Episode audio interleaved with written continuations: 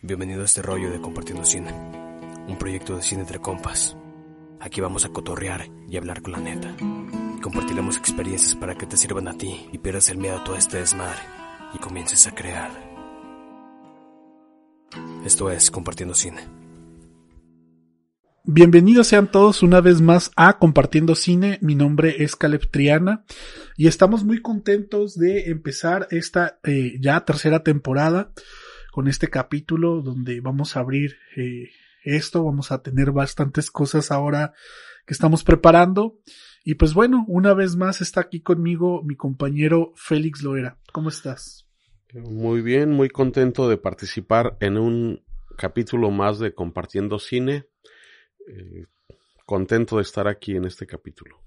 Bien, pues quizá ya vieron en el título, vamos a hablar de dos películas eh, mexicanas.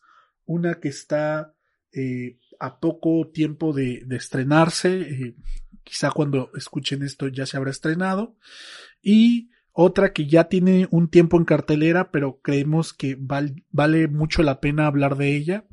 Y pues vamos a empezar con una de las películas que es eh, Clases de Historia, está próxima a estrenarse. creo que es una película que tiene bastantes cosas que pueden llamar la atención, también tiene algunas cosas que pueden considerarse transgresoras, pero no sé, tú qué viste, Félix, o qué nos quieres comentar acerca de esta película. Bien, eh, Clases de Historia está programada para estrenarse el 9 de septiembre. Esperamos, ojalá para muchos de ustedes este comentario pueda ser una guía en cómo abordar esta película. Esta película primero quisiera señalar el contexto, eh, la actriz o el personaje, bueno, los dos, la actriz y el personaje son de la tercera edad, o no tengo claro cuándo empieza la tercera edad, pero son 60 años, se supone que es la edad de este personaje, y que estamos viviendo en una sociedad donde esto es cada vez más común. En México se estima que hay 15 millones de personas mayores de 60 años, lo cual es ya un pequeño universo que conforma todo lo que lleva un, ser humano, o sea, diversión, alimentación, eh, sus historias de eh, relaciones con los demás, historias de amor, de desamor. Existe este universo y esta película aborda este tema. Entonces yo creo que es una película que puede ser muy interesante para muchas mujeres, para muchos de nosotros en qué va a pasar cuando lleguemos a, esos, a esas edades. Y el otro tema que también está ahí presente es el arranque de la juventud, donde hay toda una serie de impulsos y digamos vivir la vida loca siendo muy joven o siendo todavía quizás eh, apenas dejando la pubertad y ya participando en una serie de, actividades intensas de vivir la vida donde hay riesgos, hay riesgos de eh, adicciones, de tener familia cuando no se está todavía preparado para ello, de una serie de riesgos y están presentes de alguna manera en esta película estos dos mundos, ¿no? el mundo de la tercera edad y el mundo de la juventud que inicia con impulso, con ímpetu. Claro. Eh, sí, creo yo que es, es una... Eh, en, cuanto a los personajes, hay, hay, hay varias cosas y varios momentos, pero es un choque, creo yo, de, de dos mundos y de dos visiones del mundo muy diferentes. Pero un poco agregando a lo que dices, creo yo que eh, tiene también que ver mucho con el fin, el, el fin de la vida, ¿no? ¿Qué, qué, qué pasa cuando la vida está a punto de terminarse? Y creo que ese es un tema importante y recurrente durante toda la película que no es explícito, pero que está presente. Y entonces, ese, esa, ese ver tan cerca el final de la vida lleva a reflexionar acerca de qué hemos hecho con nuestra vida y si la, las decisiones que hemos tomado en la vida han valido la pena, ¿no? Por ejemplo, eh, cómo eh, vivimos nuestra vida Y tenemos al personaje que es, que es el, uno de los protagonistas, que es la, la, la maestra de historia, que es una señora ya, ya grande, que la vemos viviendo, al menos en casi todo el primer acto de la película, viviendo una vida totalmente monótona, tanto en su trabajo como en su casa. No tiene ninguna chispa de vida o de cosa que la haga salir de repente de, de, la rutina, de lo, de lo cotidiano. Y quien llega a romper esto, pues es la, la, la otra protagonista por diferentes circunstancias que no quisiera decir mucho para no hacer tanto spoiler, pero eh, la lleva a replantearse muchas cosas. Y también hay un tema que creo que es primordial, que es lo que hace que este personaje de repente tome todas las decisiones que está tomando, que es el hecho que tiene una enfermedad terminal, ¿no? Al principio, no, no eh, creo que es una decisión del director no querernos revelar qué es, hasta el momento que ella se abre con la otra protagonista y ella confiesa cuál es la enfermedad, ¿no? Y a partir de ese momento también nos hace cómplices a los espectadores de saber por qué eh, la familia es como, como es y la trata como la trata. Y sobre todo también hay un punto importante y es que pierde el trabajo, que era algo que parecía que era lo que le daba cierta estabilidad a su rutina y el perderlo a causa de su enfermedad en un lugar donde parecía que ya llevaba tanto tiempo, hace que parezca que el mundo se le está viniendo encima. Entonces, eso lleva a un momento eh, difícil y el que llegue este otro personaje a romper esa, esa cotidianidad o ese mundo que estaba resguardando eh, este personaje principal, hace que eh, empiece a ver la vida pues desde otra manera. Y ya como por último, me gusta el nombre de clases de historia porque desde el principio te plantean eh, el, qué es la historia, ¿no? ¿Qué son las historias? Eh, hay una lectura que está haciendo una alumna que menciona acerca de qué es la historia, ¿no? Como las historias se narran muchas veces de manera oral o se transmiten de boca en boca y pues que aparte de eso pues hay eh, una ciencia que se dedica a eh, clasificar la historia y muchas otras cosas, ¿no? Pero me quedo con eso para decir, bueno, tenemos una maestra de historia que eh, tiene una vida oculta o no tan oculta, pero tiene, tiene cierto recato en ciertas cosas de su vida y ciertas decisiones que tomó, que una vez que se logra abrir, entendemos cuáles son esas historias y ambas protagonistas cuentan sus propias historias de vida y creo que por eso el título de la película va, va por ese lado. Bien, eh, yo quisiera hacer como una provocación, una invitación para cómo abordar la película. Y esta es, eh, continuamente, muchas veces escuchamos la frase, ¿qué pasaría si hoy fuera el último día de tu vida? ¿Qué harías? ¿Cómo lo vivirías? Yo creo que esta película aborda esto y, y la pregunta es, si, tú sabes que te quedan pocos días de vida, ¿cómo los vivirías? ¿Qué harías? Y de alguna manera se responde en esta película desde este personaje. Eh, ella encuentra esto.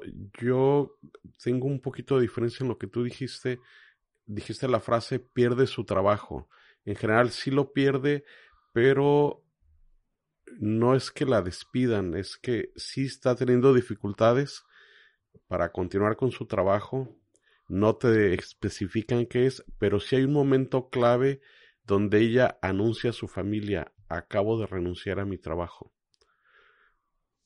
O sea, para efectos prácticos es lo mismo, pero en el desarrollo del personaje sí es clave porque hay una decisión que ella toma. Tiene dificultades para continuar, pero ella toma la decisión de renunciar y ese punto da una inflexión en la historia. A partir de esa renuncia se le ve la decisión de hacer más cosas. Eh, bueno, es que hay dos, ahí quizá tendría una duda porque hay dos, hay dos momentos. Un momento donde el director la manda a llamar a su, a su eh, a su oficina y le dice varias cosas que te dan a entender como que ya la van a correr. Y la segunda es que me, cuando la primera vez que llega la chica a la casa de, de, de, de ella, le dice algo como de ya no está trabajando, algo así. Incluso ella le pregunta, oye, ¿y cómo es la nueva maestra? ¿No? Y, algo así. Incluso es una frase importante en el desarrollo de la historia. Le dice, ¿y ahora qué vas a hacer? Y él le dice, ¿por qué? Dice, pues ya Porque no, ya no tienes trabajo. Ya no tienes trabajo. Entonces, sí, te, pero queda ambiguo. Igual puede ser que esté en un descanso forzado, o sea, tuviste un incidente, tienes esto, tienes un, una incapacidad, queda así, pero sí es muy relevante eso, porque a partir de ahí ella se empieza a plantear cosas, ¿no? ¿Qué voy a hacer con mi vida? Pero un poco más adelante es muy claro cuando ella dice, he renunciado a mi trabajo, se lo comenta a su familia, dice, toma decisiones médicas, que también mueve un poco el ambiente de la familia, y a partir de ahí se le ve una actitud diferente ante la vida. es una decisión, renuncio porque voy a intentar algo. Y bueno, es una provocación de piensa qué voy a hacer en mis últimos días de vida y este personaje está en esa situación. La otra provocación que quiero hacerles, que es un subtexto que está en la película, la joven tiene 16 años, se llama Eva, y durante toda la película es una tentación, una provocación a Vero, y su misma manera de cómo se comporta es porque ella también dice cómo sedujo a su pareja con el que tiene relaciones y dice, es que noté cómo me viraba y a mí me divertía. O sea, es una Eva que está provocando y ofreciendo un fruto prohibido y ese papel ella lo disfruta. La ves cómo se comporta, cómo la mira, cómo le baila. Entonces continuamente es un fruto y el, la, el drama a preguntarse es, ¿mordió la manzana? ¿Aceptó la tentación? Y vean la película para que saquen su propia conclusión. Claro. Eh, sí, ahora me, gustaría también abordar el, el, el, otro personaje que es, que ella, que se va, que también eh, creo que es un personaje muy controversial, dependiendo de, de, los ojos quien la mire, pero creo yo que la misma película eh, no invita a juzgar de manera moral los actos que está haciendo esta, esta chica, ¿no? Sino más bien verlo, verlo con cierta distancia y saber y entender el, como el drama familiar y social que está viviendo ella, que de alguna manera también la lleva a, a vivir o querer vivir o creer que quiere vivir ese tipo de vida, ¿no? Eh, para empezar, y creo yo que el, el tema de que eh, se, pues no podría decir si se sedujo, pero por lo menos sí participó en el hecho de que uno, uno de los profesores eh, se fijara en ella y eh, mantuviera relaciones eh, hasta ese momento que conoce a la maestra con, con ella. Y también el, el, el que constantemente parece ser que hace fiestas dentro de su casa porque su mamá nunca está, ¿no? Entonces, es una, eh, el personaje me parece que está planteado como una, una niña que sin cuidado, que no está bajo la observación de ninguna eh, persona que se haga cargo de ella y entonces pues de alguna manera eh, no, no, no se le hace complicado poder vivir una vida pues llena de lo que podríamos decir excesos, ¿no? Lo cual lo lleva a tener consecuencias, o sea, y, que, y creo que ese es un punto importante porque hay consecuencias de estas cosas, ¿no? O sea, no, no nada más lo hace y queda libre. De hecho, la manera en cómo inicia, por así decir, la relación entre ellas dos cuando la va a buscar y el favor que le pide, que no voy a decir qué es lo que le pide, tiene que ver no sé si decirlo, pero pues tiene que ver con una consecuencia de haber estado con este, con, esta relación con esta persona mayor que ella, ¿no? Entonces, este, por otro lado, pues también las amistades que, que tiene reflejan como este de, desinterés y se ven personas pues de que no como cómo decirlo sin que suene mal pero pues que, que, que no tienen una una eh, pues que son personas que pareciera que no tienen nada que hacer no que están ahí todo el día en la fiesta y que no les importa nada no sí el creo yo que hay dos universos. Para mí una cosa muy interesante de la película es dos universos aparentemente muy, muy eh, lejanos, cómo encuentran vínculos y cómo se contactan dos personas de edades muy diferentes, con preocupaciones muy diferentes y encuentran una manera de complementarse, de, de integrarse y que al final crean un vínculo eh, que motiva a conocerlo, ¿no? Que, se hace interesante. Lo, lo que me llamó la atención, y, y, regresando al punto del favor que le pide la chica, es por qué ella accede, por qué la, la, la mujer, la, que es más grande, más madura, que se supondría que, que sabe los riesgos que, que es, que llevaría a hacer todo lo, lo, lo, que ella le está pidiendo, más porque ella no es responsable de, de, de la chica y todo, es eh, fácilmente le puedo decir, pues, pues no, o sea, o, o busca a alguien más, ¿no? Pero conforme se van abriendo y se va eh, y se van entendiendo, creo que el final por eso me parece eh, importante porque entiendes por qué ella va accediendo a todas las peticiones, o sea, a partir de esta, que es la primera, varias cosas ella va accediendo hasta el momento eh, que ella pues eh, eh, se van a un lugar, ¿no? Y empiezan a platicar de cosas. Entonces dices, ok, ya había algo desde antes y, y lo notas, por ejemplo, ahorita, y esto no lo tenía preparado, pero por ejemplo, ahorita me estoy percatando que desde que ella llega como una chica nueva a, a la escuela, ¿no? Que la presenta el director y que les dice a los alumnos, no la traten mal, que no sé qué en el primer receso ella se le queda viendo, la maestra se le queda viendo a la chica que ella está sola, ¿no?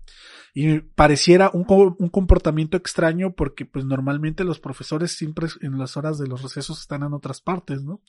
Entonces dices, ok, ya había algo que le había llamado la atención desde el principio, pero lo plantean de una manera muy sutil. Entonces, cuando ya hacen la revelación final entiendes por qué es que cuando ella se presenta a pedirle esto, a pesar de que, de que se, se no quiere hacer, pareciera que no lo quiere hacer, termina accediendo. Y más aún porque eso que le está pidiendo le costó dinero y, y no le, y no se lo cobró, vaya. ¿Sí me entiendes? A pesar de que le dije, le dijo, no, sí lo vamos a pagar. Pero no es algo que le cobró y pareciera como que no, no le importó haberlo hecho. Sí, sí hay un juego de intercambios y luego de complicidades.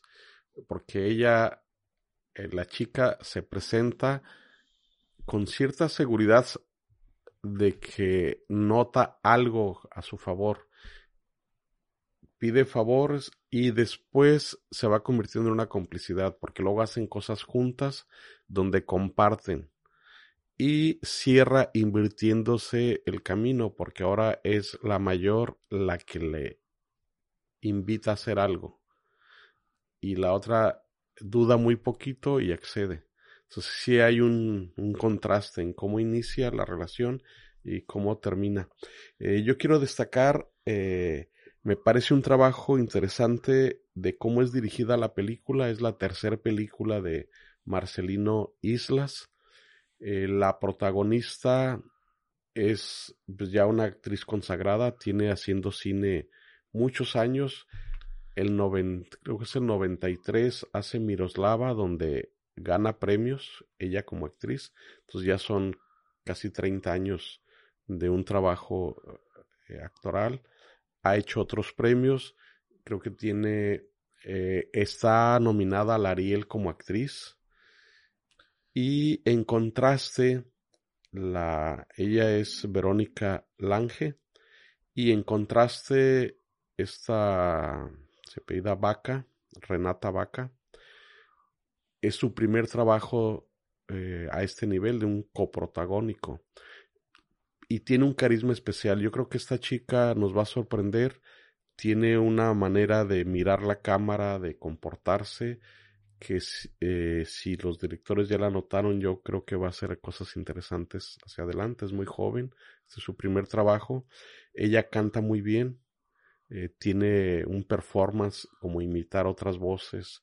Eh, percibo que ahí tenemos una joya que puede, un diamante que puede pulirse. Eh, entonces, ¿quiénes están atrás de ese trabajo? Es un director que ya es su tercer trabajo, eh, que ha, llamado la atención a nivel internacional. Dos actrices, una ya consagrada y otra iniciando.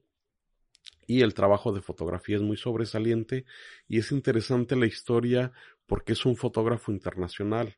Es, eh, él trabaja en Bélgica, ya ha hecho dos películas en México, una para un director holandés que es, uh, se me olvida el nombre, Lucifer. Lucifer y esta película de eh, historias. Eh, clases de historia. Clases de historia y como ese vínculo del director con este fotógrafo y hacen este trabajo sobresaliente, porque además es un trabajo en fotografía muy interesante, trabajo con unas cámaras muy básicas y lentes, sin embargo hay tomas en particular que si les gusta la fotografía lo van a disfrutar. Hay una escena donde entran a un vagón abandonado, los colores, la manera en que maneja la luz, es una delicia ver esta escena. Cuando ellas salen de hay varias escenas de este tipo, pero ah, ah, cuando ellas salen de una iglesia, la manera en que cambian los tonos de luz demás también lo maneja con maestría, la simetría de las imágenes y la, eh, hacia el final, la manera, cómo maneja, ellos van a una, a una cueva, cómo maneja el contraluz, la entrada y el cierre de la toma también habla de una fotografía muy bien trabajada y con una cámara muy sencilla, lo que habla del dominio de su, de su herramienta, ¿no? Eh, en general yo diría que ¿qué van a encontrar ustedes en esta película? Es una película muy introspectiva, prepárense, no es una película rápida, es con mucha introspección, tiene muy bien elegida la música y le da impulso a, la, a la, historia.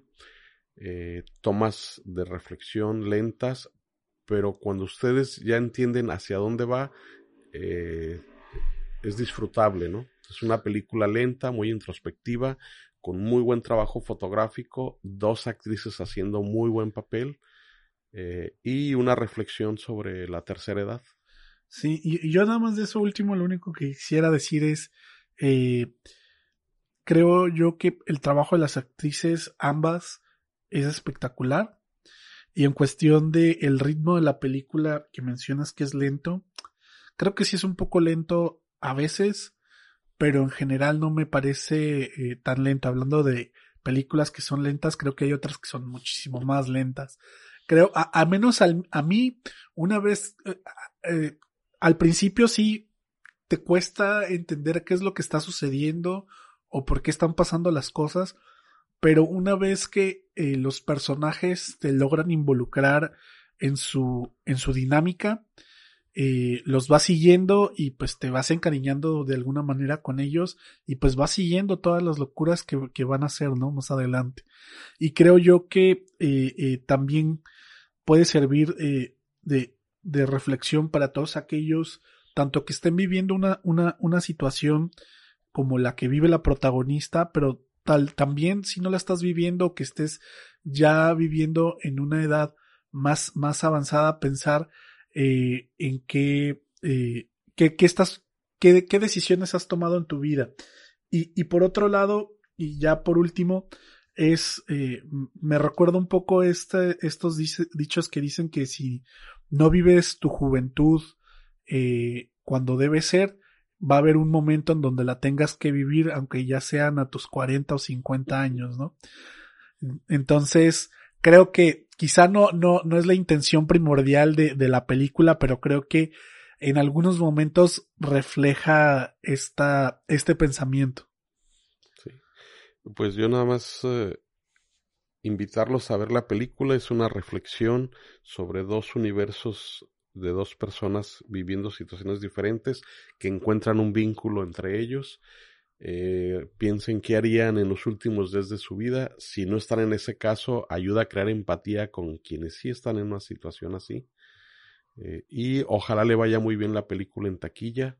Eh, se estrena el día 9 de septiembre y ojalá la vean y si pueden comentar en las redes, sería un gusto leerlos. Perfecto. Pues sí, con eso terminamos esta película y vamos con la que sigue. Eh, pues bueno, ahora seguimos con la siguiente película que es Sin señas particulares, una película que tiene la particularidad de ser una de las películas más premiadas en el año pasado. Actualmente está nominada a varios premios Ariel, que son los premios de la Academia Mexicana de Cine. Y pues ya tuvo su estreno comercial eh, hace unas semanas, pero sigue en carteleras en varios cines de México y no queremos perder la oportunidad de hablar de esta gran película. Félix, no sé qué quieras decir al respecto. Sí, sin señas particulares, me parece una película indispensable de ver, sobre todo para quienes nos interesa el cine, pero en general para todo mexicano, por lo que aborda esta película. Es una película que se atreve a hablar de una manera muy inteligente y muy bien llevada de la situación de violencia que vive el país actualmente. Para ponernos un poquito de qué está pasando en el país del 64, 1964 a 2019, hubo más de 160 mil desaparecidos, de los cuales casi la mitad siguen desaparecidos. Y para entender más en la época actual, los últimos 15 años, de 2016 a la fecha, son 80 mil los desaparecidos, de los cuales 39 mil siguen desaparecidos. Es, cuando vemos las cifras, es un drama que en México actual haya tantas familias que tengan un desaparecido por la violencia actual y lo que muchos de estos familiares viven en la búsqueda, en la incertidumbre y en la de, de que probablemente desaparecieron en situaciones eh, violentas, eh, desagradables, es para preocupar y eso es solo uno de los elementos cuando vemos la violencia. Eh, nada más un dato para reflexionar hay un grupo de mexicanos que fueron a la OEA a denunciar que el narco intervino en las elecciones pasadas de junio, siendo que intervinieron en gubernaturas, en municipios y llevan documentos. Si esto está pasando es algo preocupante y esta película hace una reflexión sobre esta situación desde un punto muy sensible y además me parece que está lo hicieron muy bien el guion está muy bien planteado, muy bien reflexionado. La actuación del personaje central es impresionante. Y, eh, la, y el, el subtexto, casi texto, de preguntarse por qué alguien actúa de una manera tan violenta y la manera en que lo abordan de una manera artística. Entonces me parece que ese es aborda esta temática que estamos viviendo a flor de piel en estos momentos y ellos se atreven a abordar este tema desde el cine y además de una manera muy bien y además el que, el que hayan ganado tantos premios, o sea, ya se convierte en una película internacional, ganaron premios en Europa, en Estados Unidos, en México, no sé hace cuánto una película en México, en esta ocasión está nominada a 16 Arieles, abrumador. Y, puede ser una candidata a representar a México en los Óscares. Yo creo que es inminente, o sea, lleva un impulso, una manera que no le veo quien le compita para que represente a México y ojalá le vaya muy bien. y, y, y, y, es, interesante porque es, es una película que pareciera estar hecha por, por alguien con una gran experiencia o con varias películas ya hechas eh, con anterioridad y es una ópera prima, ¿no? Entonces, como, eh, vaya, deja ver o por lo menos causa intriga saber con qué más va a venir la directora, que es Fernanda Valadez, en sus siguientes trabajos, ¿no? Si ya eh, fue tan rotundo el éxito de esta película en premiaciones, en festivales, y la calidad de la película demuestra en todos los aspectos lo, lo buena que es cuando vas a verla, el drama y cómo está construido, las actuaciones, etcétera. También hay otro tema, eh, como para reforzar lo que dijiste, hay, eh, que también es de lo que habla la película. Eh, me, me, me, recuerda un poco el tema, hay, una, hay una película que, mexicana que, en su momento le fue bien en el Festival de Cannes, que se llama Las elegidas, que habla sobre la trata de blancas eh, de cómo secuestran chicas para después ponerlas a prostituir, ¿no? Y en este caso pasa algo similar, pero en cuestión de, también pues del, crimen organizado, ¿no?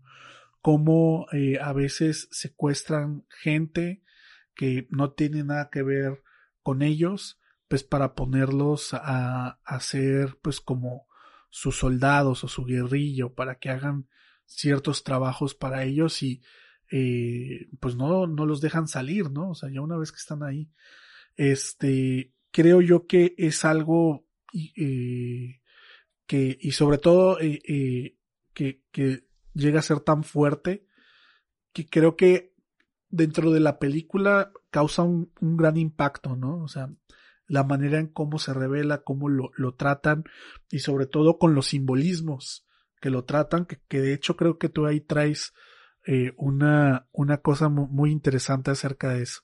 Sí, bueno, antes, eh, ya que mencionaste a, la autora, pues son bienvenida, o bueno, ella ya estaba ahí, para mí el gusto de saber que ella está ahí y este trabajo que es su ópera prima tan destacado, y que ya tiene cerca de 10 años trabajando, ¿no?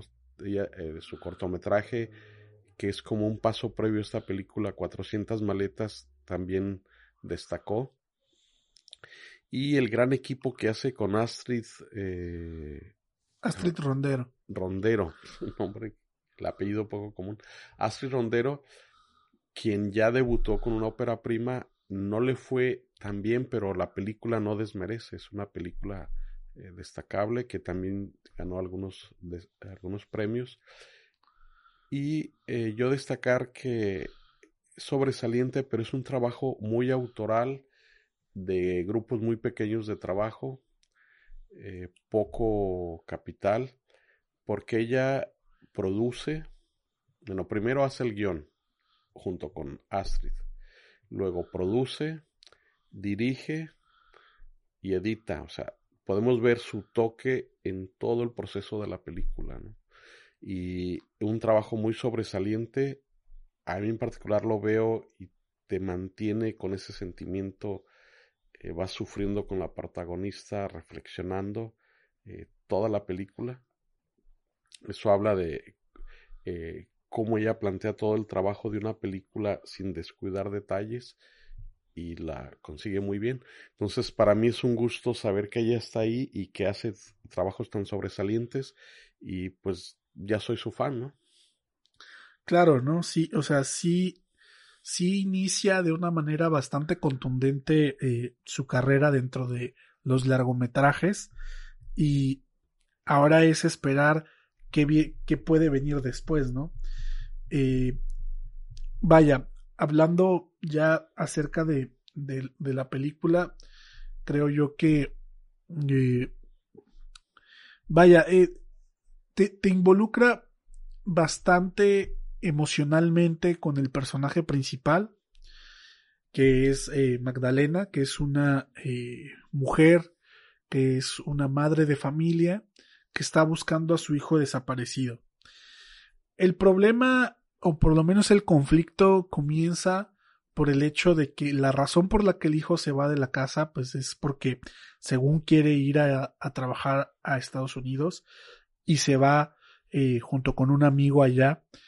Entonces, la, cuando la película inicia, que están como en una oficina, eh, eh, pues reportando la desaparición de los hijos, ambas madres, este, les dice la, la persona que, que, los atiende, bueno, ¿y ustedes los, los dejaron ir? Pues sí. Y pues nosotros, ¿qué podemos hacer, no? Se fueron con su permiso. Ahora sí que no, no, no son desaparecidos, ¿no? O sea, todavía no pueden contar como desaparecidos. Pero ya después de que pasa un tiempo, no sé exactamente cuánto según la trama, sí comienzan a buscar a los, a los eh, hijos, porque aparte les dan una carpetota con fotos y demás, que quién sabe qué vendría ahí y qué, tanto habrán visto. Y es, eh, y ese es un primer punto, o sea, cómo de repente eh, la gente desde el principio que tiene la, que, que, sufre el hecho de, de perder a un, a un, familiar o que se desaparezca un familiar, una gente cercana, y el proceso que tiene que hacer desde la empezar con pelear o, o, con la burocracia de México para que te hagan caso y el, eh, la sensación de impotencia que se siente que pues eres un número en, en un registro de tantos desaparecidos que hay en este país. Y eso lleva a, o fuerza al personaje principal de Magdalena a tener que emprender ella misma la búsqueda y tener que preguntar y tener que hacer cosas que se supondría que ella no tendría que hacer por la, la incompetencia pues que existe en nuestro país y porque eh, no hay manera de que, de que, de que te puedan ayudar cuando suceden este tipo de cosas, que de hecho ni siquiera deberían de suceder, que ese es otro tema. Y también en, todo esto comienza, y regresándome un poco, porque la quieren forzar, decirlo de alguna manera, a que firme un documento diciendo de que ya declara por muerto a su hijo porque ya pasaron mucho tiempo, ya pasó mucho tiempo y pues no han encontrado nada, ni, ningún rastro de él, el, cuerpo, ADN, ni nada. Entonces, eh, ella, eh, por medio de otro personaje que le dice, ¿sabes qué? No lo hagas, a mí me hicieron hacer lo mismo, hasta de repente ya salió un cuerpo y dicen que es mi hijo, pero yo sé que no es mi hijo. Este, si tú quieres saber qué fue de él, pues tienes que hacerlo por, por tu propia mano, ¿no? Y pues ahí emprende el viaje, ¿no? Entonces, creo que ahí hay una denuncia muy fuerte hacia, hacia, eh, no solo hacia el gobierno, sino hacia todo el sistema, pues que de alguna manera, y por ejemplo, como lo que dijiste al principio, ya, ya está corrompido, ¿no? O sea, y hay muchos, muchas partes dentro de todo este viaje que tiene y toda esta travesía que es casi como, como una odisea de el personaje que tiene que vivir varias cosas para poder lograr su objetivo y aparte pues eh, llega eh, pasan muchas cosas y cuando pasan todas esas cosas te das cuenta pues de qué tan profundo ha calado esta en esta sociedad el tema pues del crimen organizado y todo lo, lo que está alrededor de ellos, ¿no? Y nada más para terminar es hay una hay una escena donde ella va a una central de camiones a preguntar por el camión que se perdió cuando se perdió su hijo y que ya no supo nada de él. Nadie le quiere decir nada. Entonces cuando ella se va al baño, llega una persona que nunca le vemos la cara y creo que ese es un punto importante. Hay varias personas que le ayudan a ella y muchas no se les ve la cara. Pero bueno, ese, e, eso puede transmitir varias cosas, nada más quería enfatizarlo. No se le ve la cara y lo primero que le dice es, usted no debería estar haciendo estas preguntas porque no sabe quién la puede escuchar.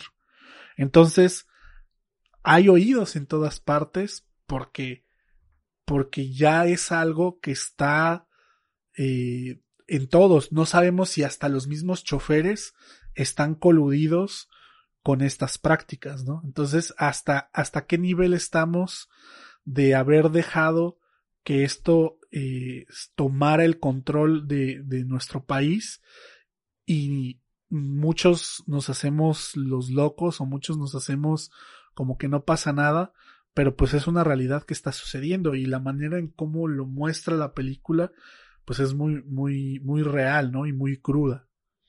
Sí, yo aquí eh, Caleb eh, vivimos algo reciente, está latente, la desaparición de un amigo que compartíamos el gusto por el cine de Damián y que sigue desaparecido.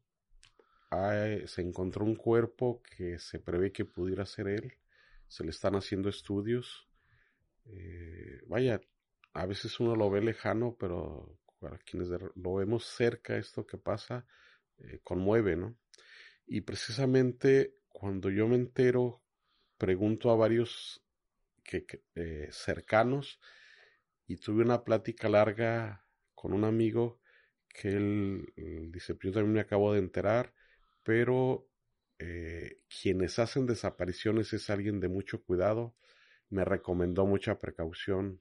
Oye, si tú has preguntado, pues ten cuidado porque eso es, eh, te acercas a zonas difíciles, violentas.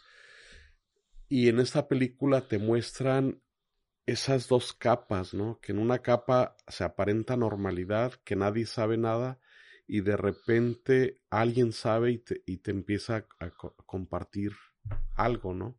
Entonces ella, eh, insistiendo con una manera obstinada, le dicen que no hay información y al verla decidida, de repente hay alguien que le aporta algo, una pequeña pista con el cual ella puede continuar su búsqueda y vuelve a repetirse, nadie sabe nada y de repente alguien le hace llegar otro segmento de información y parece ser que esa es nuestra realidad, ¿no?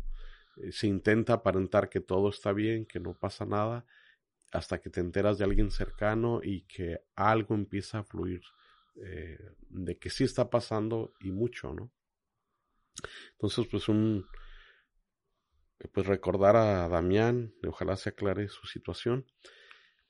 Y al mencionar eh, esto, uno de los elementos que está en el subtexto con mucha potencia es desde la manera en que eligen el nombre.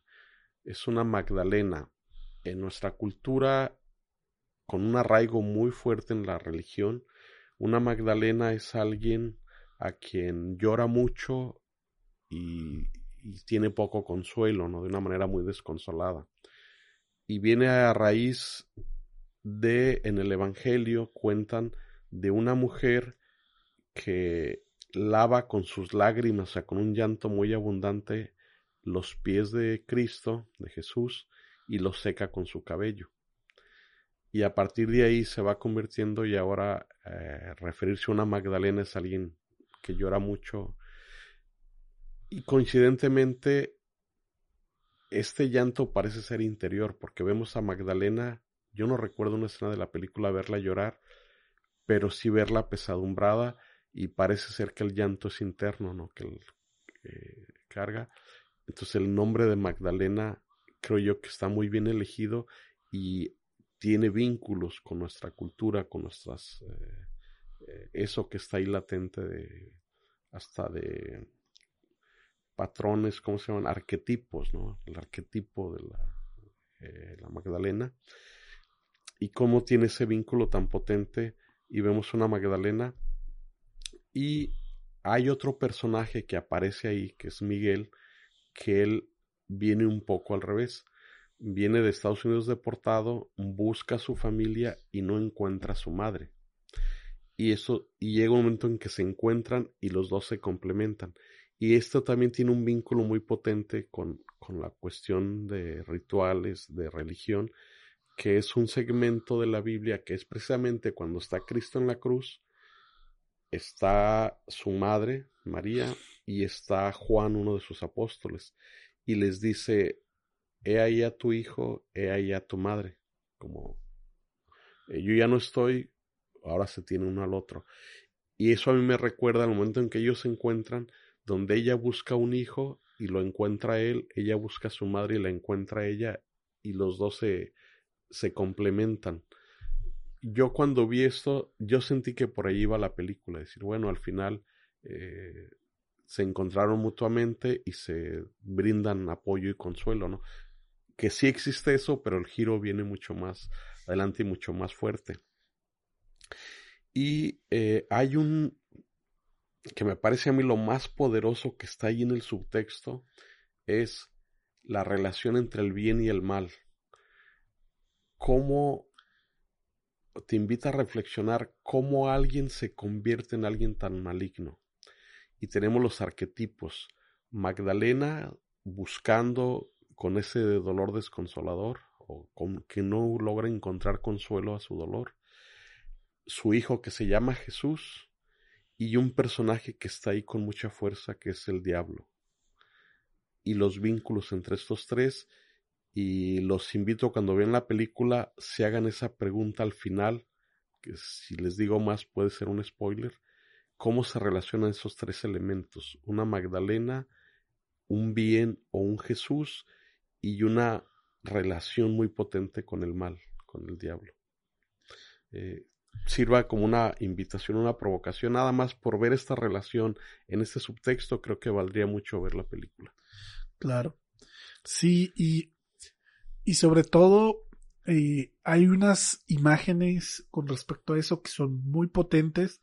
Recuerdo que yo tuve la oportunidad de ver esta película cuando se estrenó aquí en México en el Festival de Morelia, en la pantalla grande con el sonido, porque aparte tiene una, una musicalización muy eh, cautivadora que te eriza la piel, sobre todo en esos momentos, que tiene unos bajos muy fuertes, junto con las imágenes, sientes que te recorre todo el cuerpo, ¿no?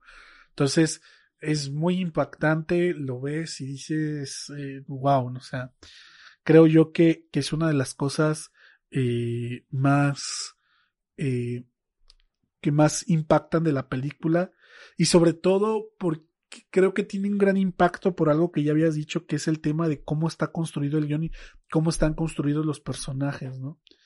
Es un giro que si lo ves venir dices es era mm, algo lógico, era lógico que podía ir por este lado, pero mm, se lo guardan muy bien para que no lo veas venir y sea algo que te deja pensando, ¿no? Y creo que tiene fuerza, aparte de eso, por el hecho de que, como yo decía, es, es algo, es algo real y es algo que puede pasar y que ha pasado, ¿no? O sea, cuántas, cuántas veces eh, de repente se sabe de historias de, este tipo, ¿no? Y vaya, eh, hay algo... Eh, vaya, es que, es que creo yo que, que, ello, en, en ello se va, se va la película, ¿no? Que creo que eso, que empieza a suceder todo más o menos como un poco después de la mitad o la mitad un poco después, porque es cuando eh, le cuentan la historia de, del diablo, ¿no? Encuentra con todas las pistas que va, que va eh, solicitando, ¿no? Llega hasta el pueblo y encuentra una persona que se supone que estuvo en el camión, que, fue, asaltado, que fue testigo, y entonces este le cuenta, pues que el que, y dentro de su historia menciona pues que el diablo estaba ahí, ¿no? Y que mató a uno de los de los chicos que era el amigo de del hijo de, de, de Magdalena.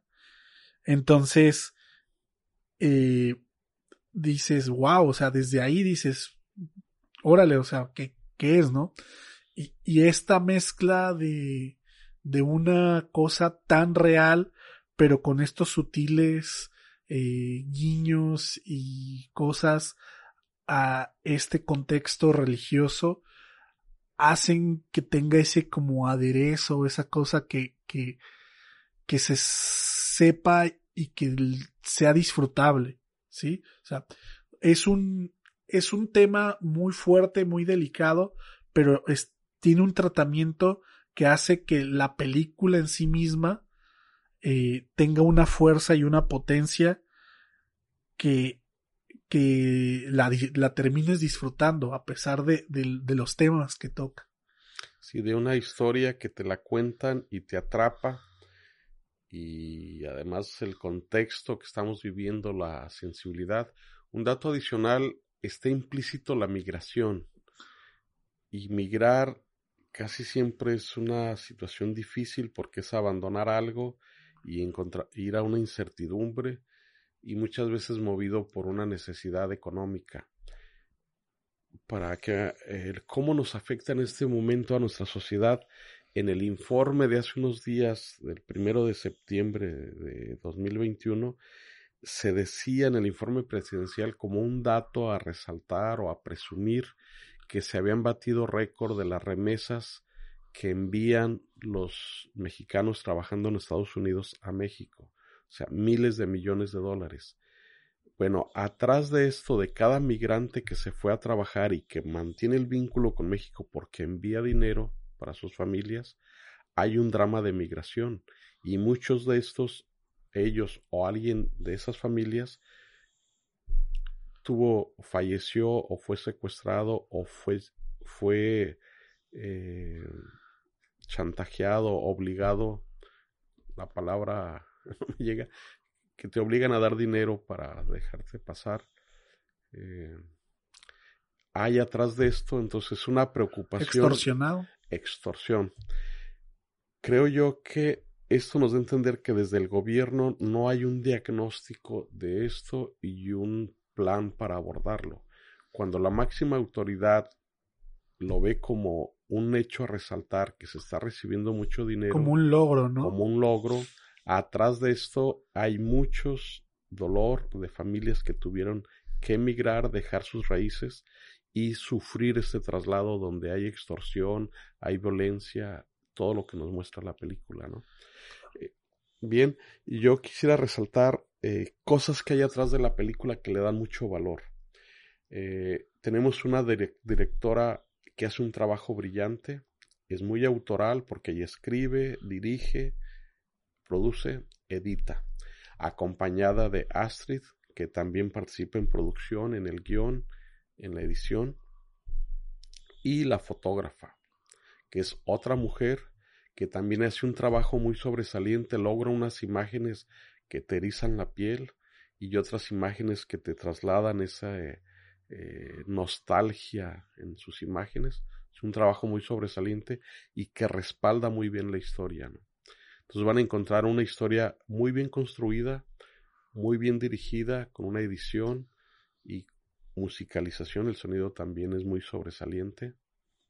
Eh, es una película que yo creo que no se deben perder de verla por lo que la manera en que habla de nuestra situación y también que es una película que probablemente es de lo mejor que se ha hecho en los últimos años. Claro. Pues yo creo que no estaría de más decir que creo y afirmo tu pronóstico que va a ser indiscutiblemente la película que va a ir a representar a México en los Óscares. Eh, el año pasado eh, nos quedamos en la lista de prenominados con la película mexicana Ya no estoy aquí. Y creo que posiblemente con esta película sí logremos estar nominados. No sé qué otras películas vayan a competir. Habría ya que verlo más adelante. Pero con la fuerza que ha tenido, me parece que ganó un premio en Sundance. Y es uno de los festivales más importantes de Estados Unidos. Muy, veo muy fuerte que pueda tener la posibilidad de ganar el Oscar. Hay muchos factores que también determinan el cómo y por qué ganar un Oscar, ¿no? Pero al menos por calidad cinematográfica, narrativa, de historia, actuaciones y todo, creo que tiene una gran posibilidad de hacerlo. Sí, pues va a ser todo una emoción acompañar la película en todo lo que le queda de trayecto. Hasta ahora lleva un muy buen recorrido y creo que todavía le queda impulso para estar siendo un representante de México durante quizás un año más. ¿no? Pues sí. Bueno, pues con eso eh, llegamos al final. No sé si quedó algo más que quieras decir de esta película. No, nada más. Eh, cuando la vean, háganse la pregunta, la relación entre el bien y el mal, entre Jesús y el diablo, cómo se vinculan y cómo Magdalena es un representante de ese mito o de ese símbolo que se tiene de una mujer sufriente eh, y que busca consuelo. Claro. Pues bueno, eh, yo no tengo ya nada más que decir acerca de la película, solo invitarlos a que si aún ven que siguen las carteleras de sus ciudades, este, no se la pierdan, porque yo creo que ya no queda mucho para que salga de circuito eh, comercial, probablemente termine en alguna plataforma como muchas películas, pero creo que la experiencia de verla en cine para quienes nos gusta ver las películas en cine es, es inigualable, tanto por las imágenes como por el, el sonido. Y pues bueno, con esto terminamos agradeciéndonos a todos los que nos han seguido eh, desde el principio, quienes nos han escuchado y que a veces dejan sus likes, sus comentarios y todo. Este, Félix, no sé si quieres algo decir para despedirte.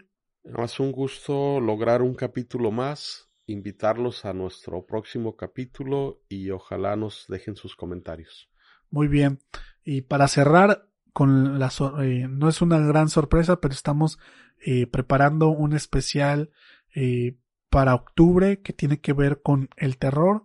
Así que espérenlo porque estamos escogiendo unas películas buenas, interesantes de diferentes épocas. Así que no se lo pierdan si les gusta el cine de terror. Pues bueno, con esto terminamos. Muchas gracias por escucharnos y nos estaremos viendo y escuchando en un próximo episodio. Hasta la próxima.